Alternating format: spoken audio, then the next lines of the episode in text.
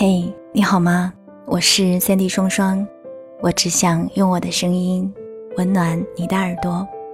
我在上海向你问好，欢迎收听《白日梦小姐的故事》。今天要和大家分享的这个故事，它有一个特别普通的名字，叫做孙悟空和土地。但是听完这个故事，相信你会跟我一样，有着深深的感动。不信的话。我们一起把它听完。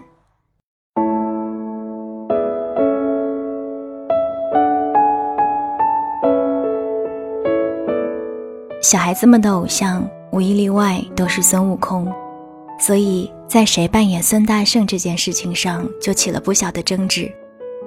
我的拳头最硬，你们谁敢和我抢？一个小胖墩挥挥自己的小肉拳，大有谁敢说个不字就揍谁的架势。怎么又这样？生下的孩子对于霸权很是不满。你不能总当孙悟空，我们换着当才行，不然就不跟你玩了。一个双马尾的小女孩这样说着，小胖子不得不答应了。可他不能当孙悟空。小胖子指指一个瘦弱的孩子。大家看看小孩脸上的伤疤，都点了点头。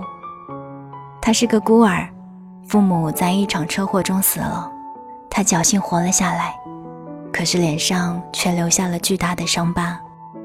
虽然街坊们都很心疼他，不仅给吃的，还警告自己的孩子要多关心他，可小孩子们都是视觉动物，当看到他脸上那可怕的伤疤时，先是排斥，然后是嘲笑，接着就是非常默契的欺负他。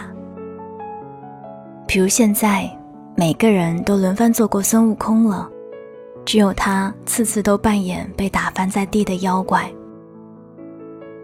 我也想当孙悟空，他小心翼翼地说着，却引来了一番嘲笑。孙悟空怎么可能那么丑？你丑死了，才不配当孙悟空呢！一个小孩子这样嘲笑道。那我不玩了，我跑得好累。说着，他扯下头上的破塑料袋就要离开。不行，你走了，我们打谁呀？小胖子挡在他面前。对啊，对啊，丑八怪不能走！其他小孩子起哄道。我就要走。他推了小胖子一把，可惜没推动，反而自己摔了个踉跄。妖怪出来了，我们打妖怪啊！小胖子高喊道：“几个小孩一拥而上，开始了新一轮的降妖。”游戏结束的时候已经是黄昏了，大家都被陆陆续续的叫回家吃饭，可他却坐在土地庙前徘徊着不往家走。不是他不愿意回家，是他这一身的泥土和伤痕，该怎么和奶奶解释呢？不如等天再黑一些吧。奶奶眼睛不好，天黑了就看不到自己狼狈的模样了。可是，他真的很丑吗？真的只配做妖怪，而不能做孙悟空吗？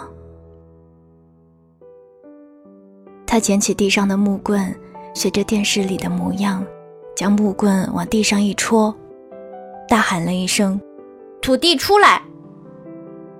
他知道没有人会回应他。说完以后，觉得更没趣了。是谁叫我小老儿？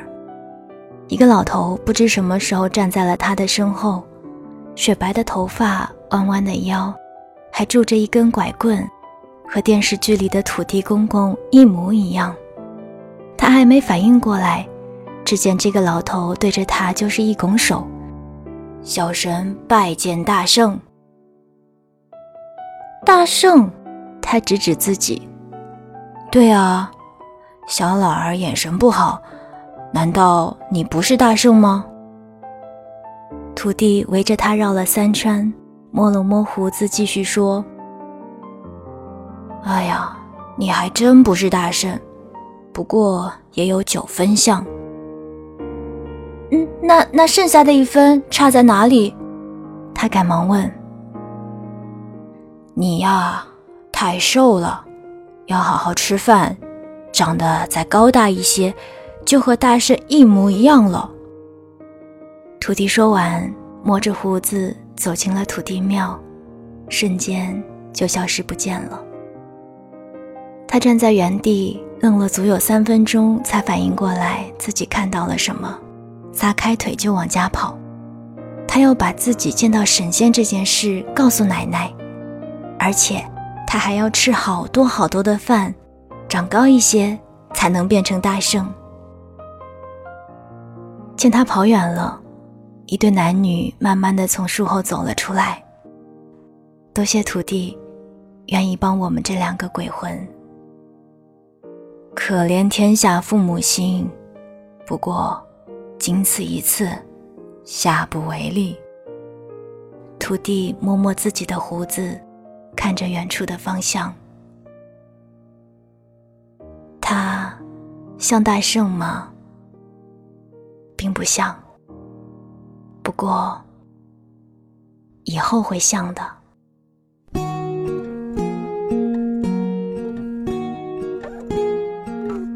刚刚你听到的是来自于公众号“睡前故事版”当中的一篇文章，叫做《孙悟空和土地》，作者是阿行家有小可爱。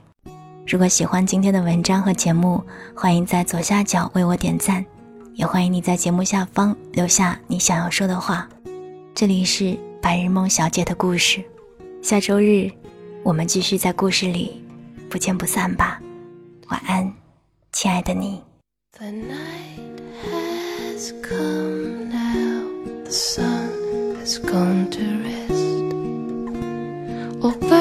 birds stop singing, hiding in their nest.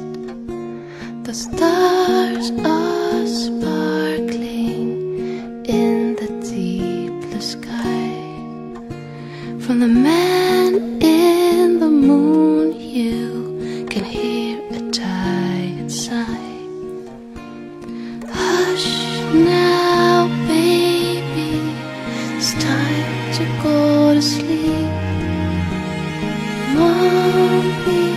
daddy counted all the sheep. Hush now, baby, don't you cry. Mommy and daddy are always by your side.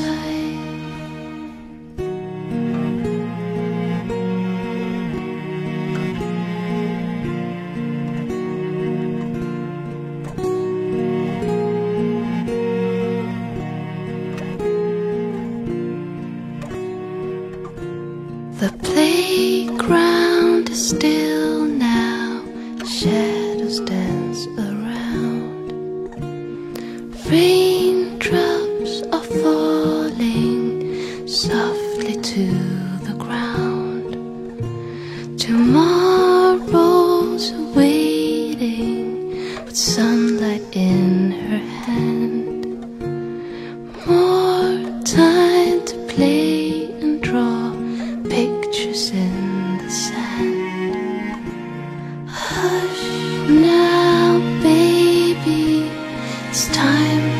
go to sleep.